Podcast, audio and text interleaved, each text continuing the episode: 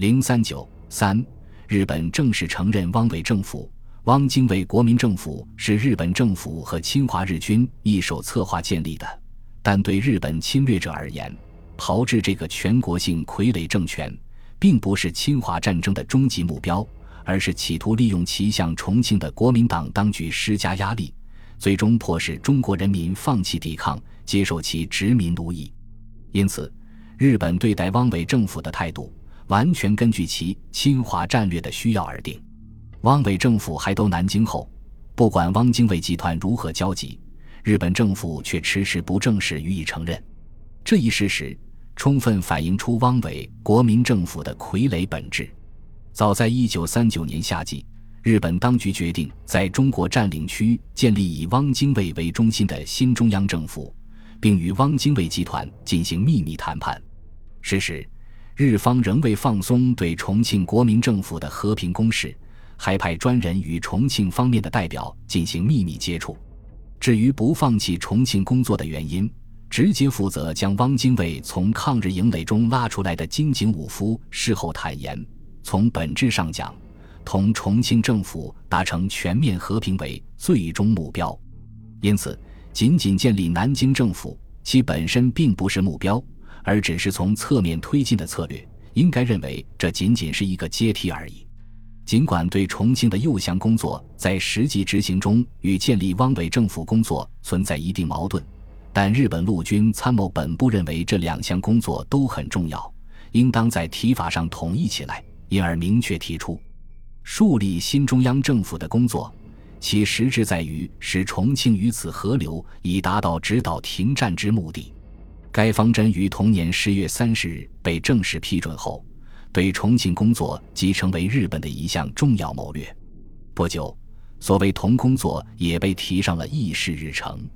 如何处理成立汪伪政府与对重庆诱降之间的关系，是一个十分微妙的问题。为表示对重庆和谈的诚意，日本方面曾一度推迟成立新中央政府的时间。这一做法使汪精卫集团感到急躁与不满，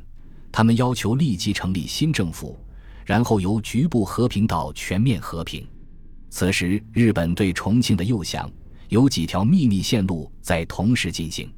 这些工作都有成功的可能，但暂时尚无眉目。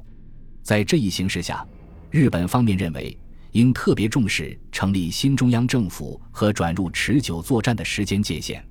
于是，在一九四零年一月一日制定了一份关于解决战事的机密指导，其方针是。大致以一九四零年秋季为限，应特别努力解决战事问题，在加强和促进对汪工作的同时，开展对重庆工作，适时抓住对重庆停战的机会，并指导蒋汪合流。对重庆工作要与汪工作相协调，逐次积极地加以指导。上述汪、重庆两项工作，在成立新中央政府前后均应努力实施。并需尽快地掌握解决这个问题的一致点，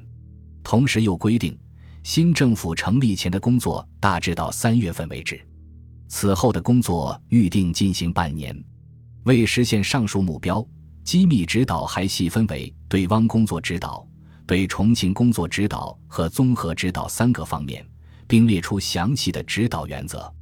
其中，对汪工作的指导原则有五项，主要包括。对汪工作之进行，可使其适应于工作本身的自然进度；其政权的建立，也要基于其实力做相应的处理。因此，该政权的建立，首先要作为临时政权；而为了要解决战事或遂行持久作战，则进一步使它有可能发展成为正式政府。对于政府成立前的青岛会谈和中央政治会议，应作为内政问题处理，使其取得一致意见。而后的指导，应着眼于他们对重庆的看法，以致措施。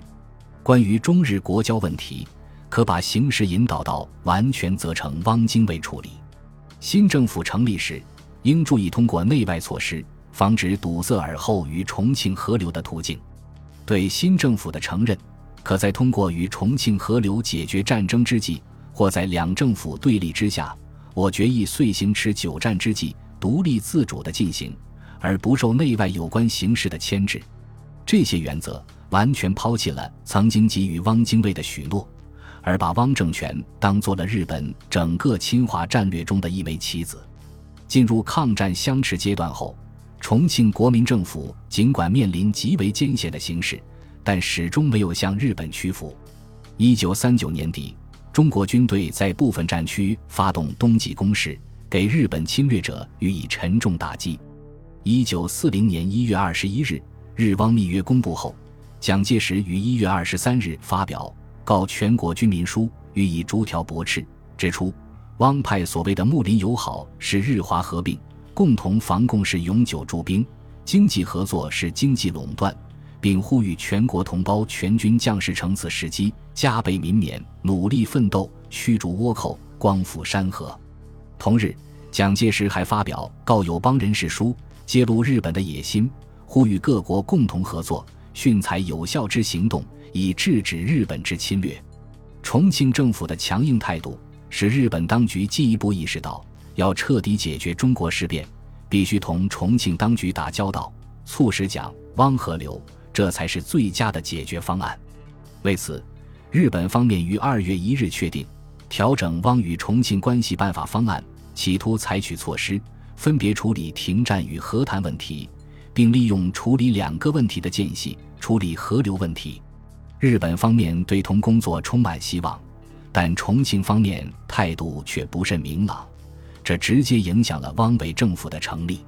经与汪精卫协商。日本当局决定把新政府成立时间延至三月三十日，蒋、汪事前合流的期限也限定为三月底。然而，在日、蒋代表的秘密接触中，重庆方面要求把最高代表的会谈时间推迟到四月中旬。日方认为这是一种可能被误解为企图使新中央政府延期成立的意见，要求重庆方面重新考虑。但至约定时间。重庆方面没有任何回音，至此，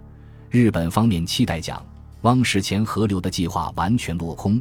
于是才决定成立由汪精卫单独组织的新中央政府。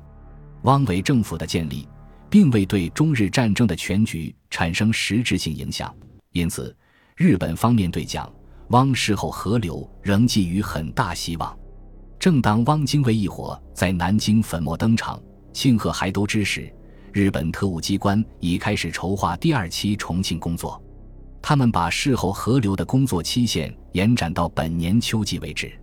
日本陆军当局也根据欧洲战争日趋激烈的国际形势，抓紧研究如何尽早解决对华战争问题。由于日本政府和陆军中央都把解决事变的希望寄托在继续与重庆政府直接交涉上，新成立的汪伪政府反而被冷落在一旁。五月五日，日本方面制定对新中央政府指导方案，对汪伪政府在战争中所起作用作出明确规定。对新中央政府，首先应根据包括重庆在内的解决事变之方略，对其加以扶持和利用。当取得成效时，正式予以承认；如逾期仍不成功，根据其成为对立政府之现实，正式予以承认，使之成为持久作战方略之一环。五月十八日，日本陆军中央部在对华战争处理方针中，也对汪伪政权的近期活动作出规定，尽力扶植新中央政府，使之适应帝国的企图，并力求其发展。到一九四零年底以前，特别要发挥他的谋略职能，集中力量做重庆工作。对于日方的指令，汪精卫等人只能认真执行，但他们肚里不无怨言。希望日本能尽早承认新政权，以抬高自己的国际地位。汪伪政府是由日本一手炮制的，承认它自然不是什么难题。日本之所以延期承认，首先考虑的是充分发挥其在处理事变中的作用。如过早承认，势必造成南京与重庆的对立形势，导致对重庆诱和工作的失败。另外，正式承认时，双方所签条约的具体内容。关系更为重大，因而需要做充分准备，并先就条约内容进行谈判。日本方面认为，谈判虽应以先前达成的日汪密约为基础，但此时形势已发生变化，谈判仪式理应由自己承担。为此，他准备了一份关于起草条约的方针，以此作为谈判的依据。方针强调指出，御前会议决定的调整日华关系的方针，是在正式承认新中央政府以前，作为调整日华新关系的原则正式提出来的。但属于日本和中国内部的指导问题，以及处理事变上应特别考虑的问题除外。新的条约应按各项内容性质分为基本条约和附属协定，且按公开、秘密分别处理。应站在处理事变的观点上，并考虑对内、对华和对第三国的关系来决定公开基本条约的范围。调整日华新关系的原则中，不包括在公开基本条约内的东西，需用其他形式。正式地与本条约同时处理。显然，日本总军想通过条约谈判获取比原先更多的东西，而且采用不为人知的秘密方式取得这些特殊权益。本集播放完毕，感谢您的收听，喜欢请订阅加关注，主页有更多精彩内容。